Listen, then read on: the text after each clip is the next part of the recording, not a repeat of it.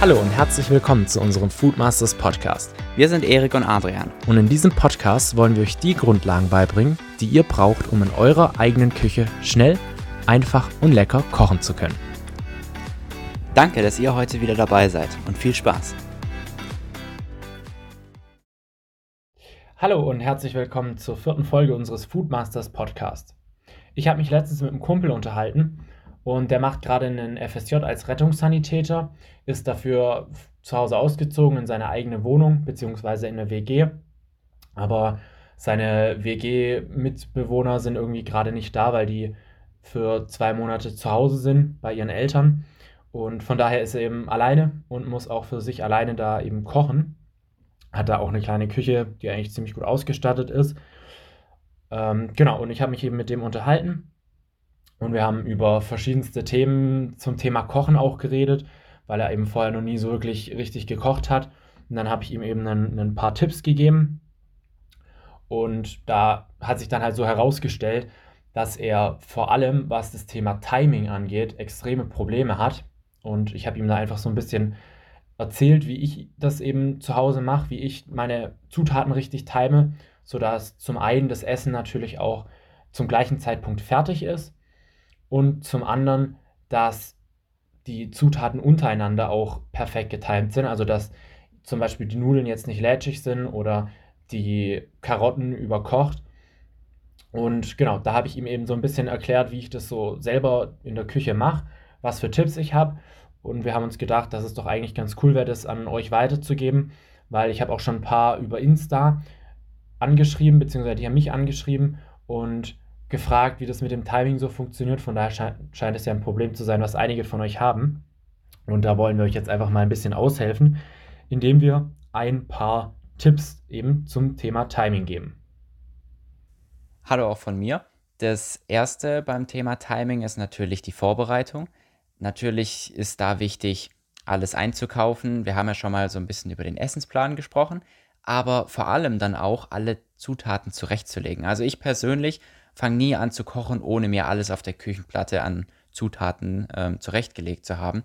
Das hilft ungemein, dass man nicht plötzlich in den Stress kommt, dass man eine Soße macht und plötzlich fehlt dann zum Beispiel eine Zutat und dann geht irgendwie die große Suche durch die Vorratsregale los, weil irgendwas fehlt und derweil kocht die Soße weiter. Vielleicht habt ihr noch irgendwie Nudeln im, im Topf, die dann überkochen, was auch immer. Auf jeden Fall ist es nie gut, ähm, wenn man nicht alle Zutaten beisammen hat das sorgt dann nur für unnötigen Stress, den man dann während dem Kochen hat. Ja, ich denke, viele denken immer so, dass die Vorbereitung ja etwas ist, wo man Zeit sparen kann, indem man das nicht macht.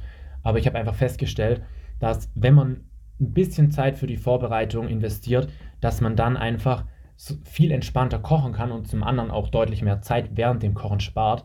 Weil, wie du es gesagt hast, wenn man alles schon vorher da hat, dann muss man nicht noch irgendwie in Vorratsschränke laufen oder in den Keller laufen, sich da Zutaten holen, sondern man hat eben alles und kann dann sich auf das Kochen voll konzentrieren und dadurch geht das Ganze natürlich auch deutlich schneller. Ganz genau. Und da gerade zu dem Punkt natürlich äh, Stress während dem Kochen, das Rezept gut durchlesen. Ich hatte es schon so oft, dass ich irgendwie mir alles zurechtgelegt habe und dann gestartet habe, weil ich meine, man denkt ja, die, die das Rezept geschrieben haben, werden sich schon irgendwie Gedanken gemacht haben. Dann fängt man von vorne an und plötzlich steht da Backofen vorheizen. Oder sonst irgendwas. Ähm, oder irgendwie den, den Teig zum Ruhen in den Kühlschrank. Und dann denkt man sich, ja, toll, was mache ich jetzt?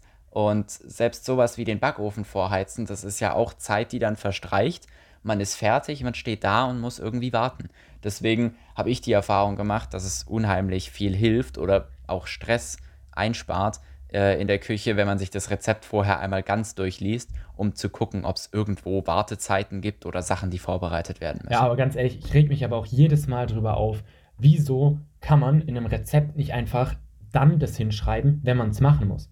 Also, warum schreibt man Ofen auf 180 Grad vorheizen nicht an den Anfang, sondern mitten rein? Habe ich nie verstanden. Und ich finde es ultra affig, mhm. weil das einem einfach so viel ja, Arbeit erleichtert. Und ich meine, es ist ja auch viel, viel logischer so vom Aufbau her. Von daher verstehe ich gar nicht, warum die Leute es so machen. Also wir bei unseren Rezepten auf Insta machen das immer so, dass wir genau die Reihenfolge auch beachten. Und wenn man den Ofen vorheizen muss, dann steht es auch als allererstes da und nicht erst irgendwo mittendrin.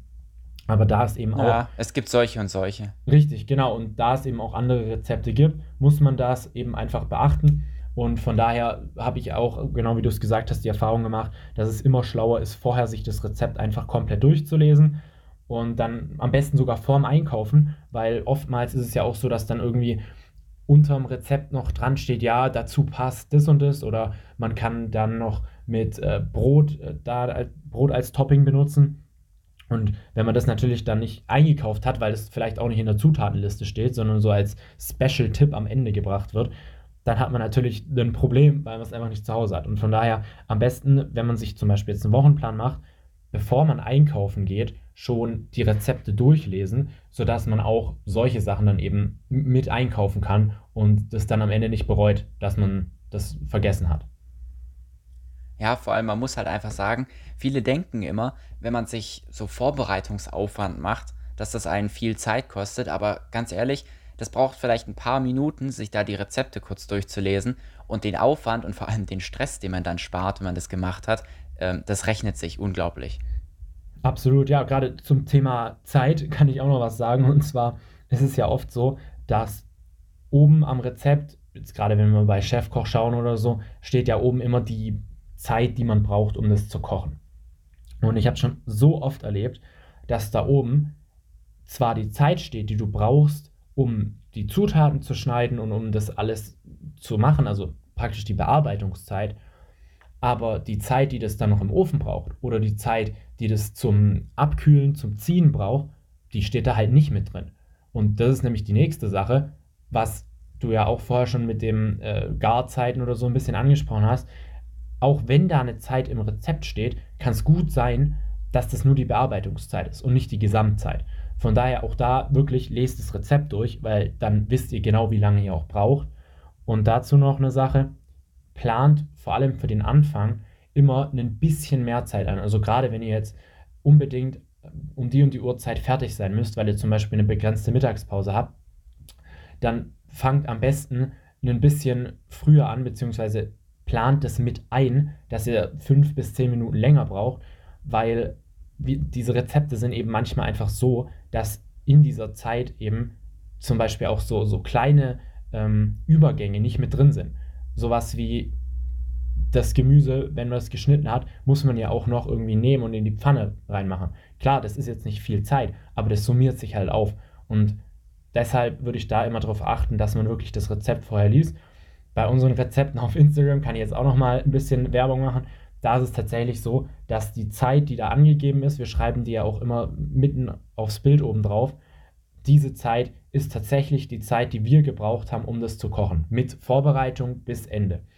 Das heißt, ähm, da könnt ihr euch ziemlich sicher sein, dass ihr, wenn ihr einigermaßen schneiden könnt, also normal gut schneiden könnt, dass ihr dann auch ungefähr diese Zeit brauchen werdet. Aber trotzdem plant eben immer auch noch ein bisschen extra Zeit mit ein. Genau, jetzt haben wir, glaube ich, genug über ähm, Rezept gut durchlesen geredet.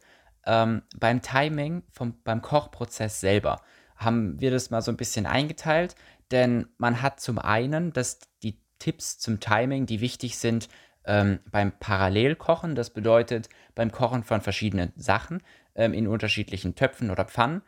Bleiben wir mal beim Beispiel ähm, Spaghetti mit Soße. Ähm, dann habt ihr ja die Spaghetti auf der einen Seite, die eine relativ feste Zeit haben, ähm, die sie brauchen, damit sie auch al dente sind. Und auf der anderen Seite die Soße, wo wieder anderes Timing ist. Das heißt, man muss ja so ein bisschen gucken, worauf man achtet, beziehungsweise auch gucken, dass die unterschiedlichen Töpfe dann zur selben Zeit fertig werden. Da habe ich persönlich die Erfahrung gemacht, lohnt sich immer, ähm, den Fokus auf die Zutat zu legen oder zumindest auf den Topf, ähm, der, was das Timing anbelangt, den wenigsten Spielraum lässt. Also wer schon mal Nudeln gemacht hat, und ich denke, das wird so ziemlich jeder sein, ähm, der weiß, dass wenn die Nudeln zu, zu kurz gekocht sind, dann sind sie hart und das schmeckt nicht. Ähm, wenn, die zu, wenn die Nudeln aber zu lang im Wasser waren und komplett weich, matschig, lätschig sind, dann will die auch keiner mehr essen.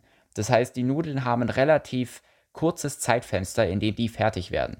Das heißt, wenn man sich auf die konzentriert und anhand dessen dann seinen Zeitplan errichtet oder zumindest im Kopf ein bisschen überschlägt, wie viel Zeit man hat, ähm, dann sorgt es schon mal für die nötige Struktur, die man beim Kochen braucht. Das heißt, man guckt, man setzt sich seinen Timer, die Nudeln kommen rein und dann weiß man, so circa acht Minuten später ähm, müssen sie raus, sind sie fertig und dementsprechend kann man sich dann überlegen, wie lange man für die Soße braucht.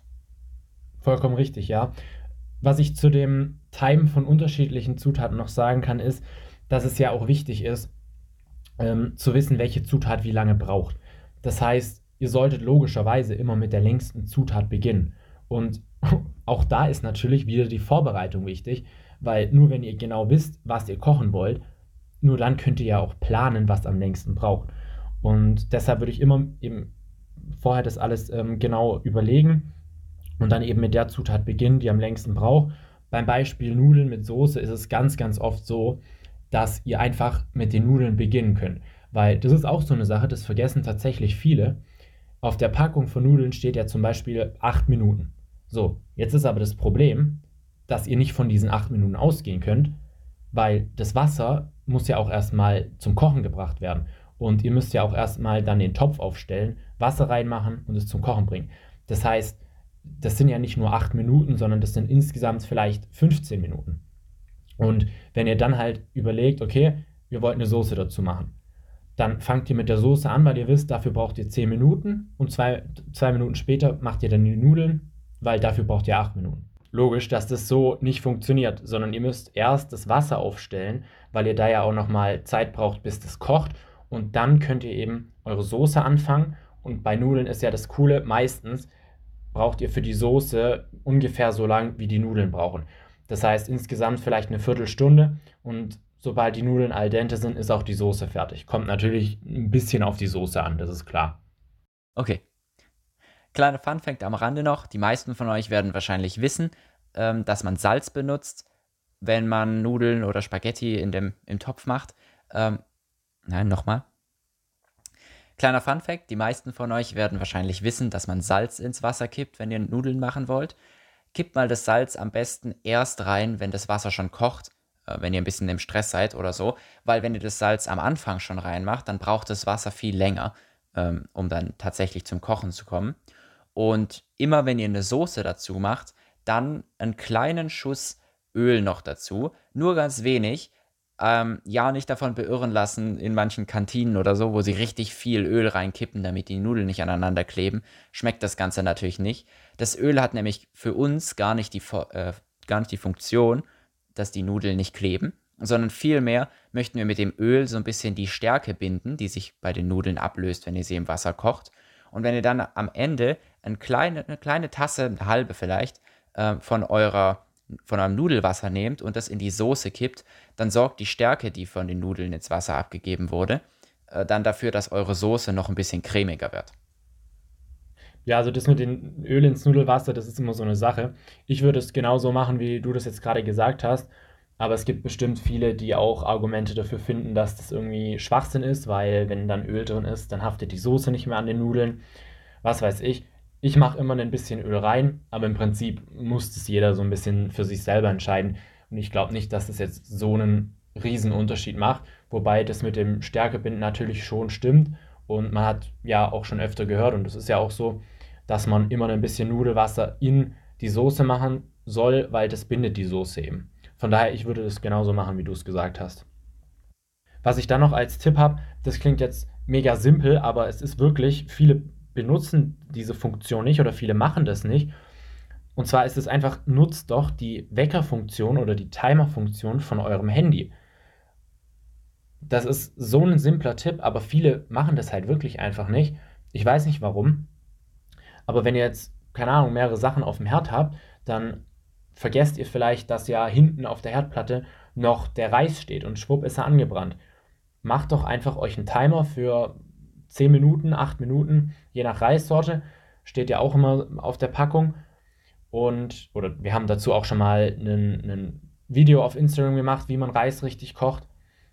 Stellt euch den Timer auf dem Handy und dann werdet ihr einfach ganz easy daran erinnert, okay, da, da ist ja noch was, da ist ja noch der Reis, den sollte ich vielleicht mal runternehmen, bevor es dann eben zu spät ist. Kleiner Tipp, was das Reiskochen angeht. Ich mache an Reis immer ein bisschen Pfeffer, Kardamom und Sternanis. Und zwar schon, schon im Topf drin. Also ich mache das von Anfang an mit dazu. und nehmen natürlich den Sternanis dann wieder raus und die, die Kardamom, ähm, das sind ja so, so, so Hülsen, sage ich mal. Ähm, man kann es auch als Pulver leicht mit dazu tun, da muss man aber ein bisschen vorsichtig sein, weil es sehr intensiv ist. Probiert es mal aus. Also ich koche Reis nie wieder anders, weil es einfach so ein geiles Aroma gibt und es passt im Prinzip zu allem. Ich habe da schon Ofengemüse dazu gemacht, ich habe da schon chinesische ähm, Gemüsepfannen dazu gemacht, ich habe aber auch schon, schon einfach nur Fleisch dazu gemacht. Das ist wirklich, ich weiß nicht, das gibt dem Ganzen einfach so ein, so ein bisschen frisches, leckeres Aroma, was einfach mega, mega geil schmeckt. Von daher probiert es gerne mal aus. Ich liebe diesen Reis so und ich würde es wirklich nie wieder anders machen. So, jetzt sind wir natürlich ein bisschen so in die Tipps und Tricks-Schiene abgedriftet. Ähm, deswegen fasse ich nochmal kurz zusammen. Wichtig, wenn ihr mit mehreren Pfannen, mehreren Töpfen kocht, ist, dass ihr euch orientiert. Legt den Fokus auf das Gericht ähm, bzw. den Topf, der den wenigsten Spielraum hat für die Variation. Ihr könnt euch gerne einen Timer stellen, wie gesagt. Hilft immer gut, ähm, dass man so ein bisschen erinnert wird, ähm, ja, auf irgendwas zu achten, was man vielleicht aus den Augen verliert. Und genau, ansonsten einfach ganz ruhig daran gehen. Wir haben jetzt viel über Planen und Zeiten auch geredet. Nur um das nochmal klarzustellen, Kochen ist Gefühlssache. Ihr habt bei allem Spielraum. Wenn, wenn ihr mit den Nudeln zu früh fertig seid, ist das überhaupt kein Problem. Dann gießt ihr halt das Wasser ab und lasst die Nudeln noch kurz im Topf. Die werden ja nicht, die werden nicht sofort kalt. Andersrum, wenn ihr mit der Soße. Ja, nur sollte man hm? dann die Herdplatte ausmachen. Gut, natürlich, sonst. sonst ist das Ganze natürlich wieder Genau. Ähm, oder einfach vom Herd nehmen, auf eine unbenutzte Herdplatte ähm, draufstellen. Wenn die Soße zu früh fertig ist, auch überhaupt kein Problem. Die kann problemlos noch ein bisschen vor sich hin köcheln, bis die Nudeln fertig sind. Das heißt, man muss da keine Wissenschaft draus machen und sich irgendwelche Zeiten äh, in den Kopf setzen. Das funktioniert nachher sowieso nicht, sondern einfach ein bisschen gefühlsmäßig sich rantasten und sich überlegen, welches Gericht hat den wenigsten Spielraum, wo muss ich darauf achten.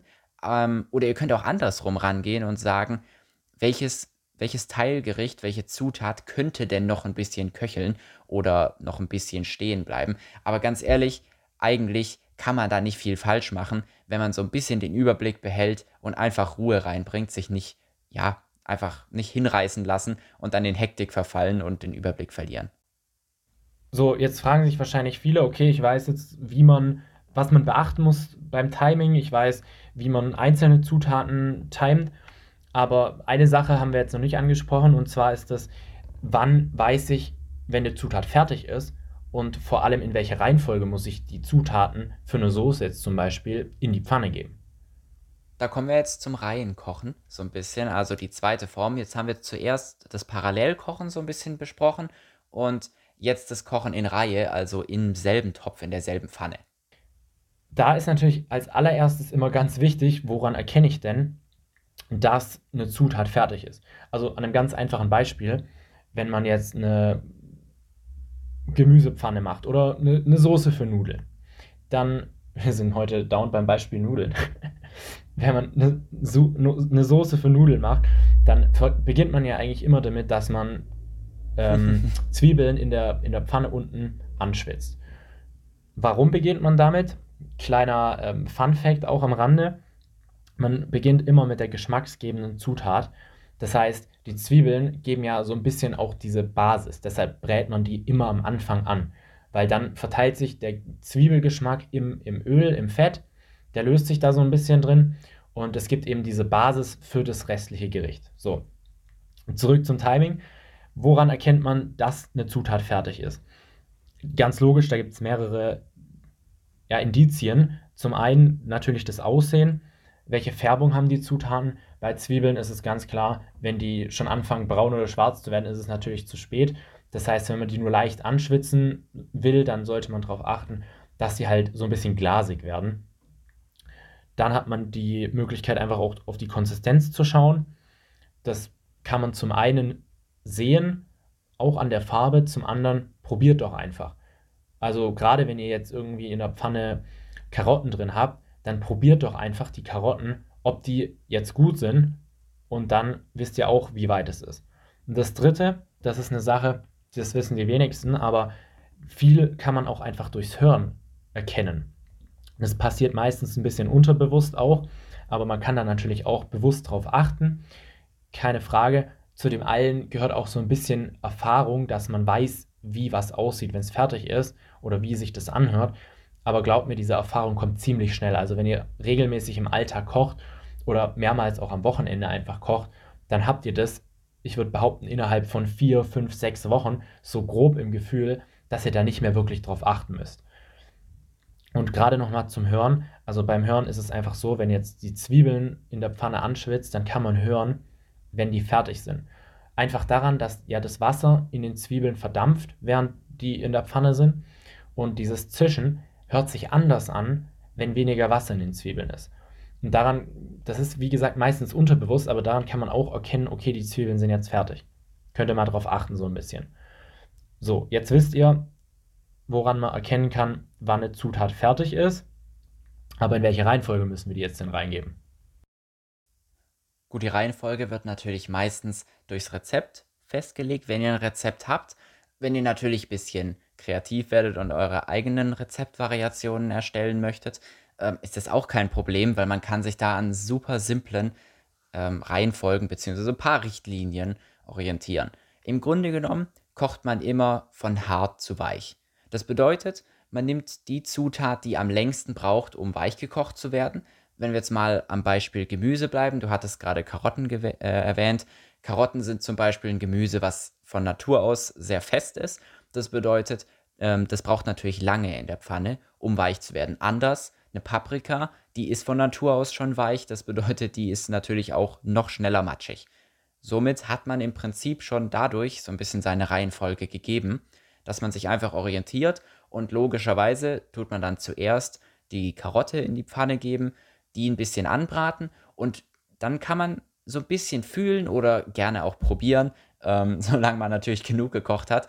Ähm, wenn, die, wenn die Karotte so ein bisschen bei der Konsistenz von der Paprika angelangt ist, dann kann man die Paprika dazugeben.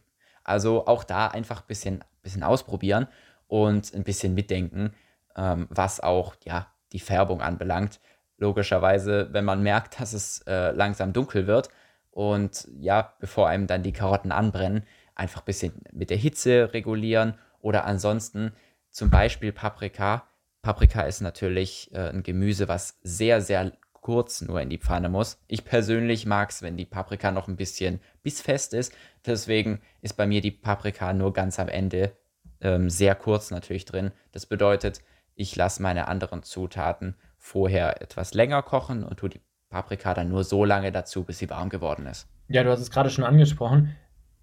Da ist es natürlich auch immer so ein bisschen die Frage, wie man es selber mag. Und das ist ja eigentlich auch das Geile am selber kochen, weil man selber bestimmen kann, wie lange was im, im, in der Pfanne bleibt, welche Geschmacksrichtung das hat, was man kocht.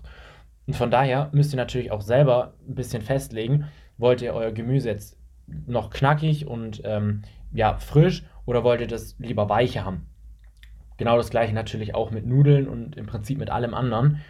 Das ist nämlich so die Sache, wenn ihr jetzt zum Beispiel sagt, ihr wollt das Gemüse am liebsten noch ziemlich knackig haben, dann müsst ihr natürlich die einzelnen Zutaten viel, viel kürzer in der Pfanne lassen. Und von daher geht es natürlich im Prinzip dann auch viel, viel schneller weil bis die nächste Zutat in die Pfanne kommt, deutlich weniger Zeit vergeht.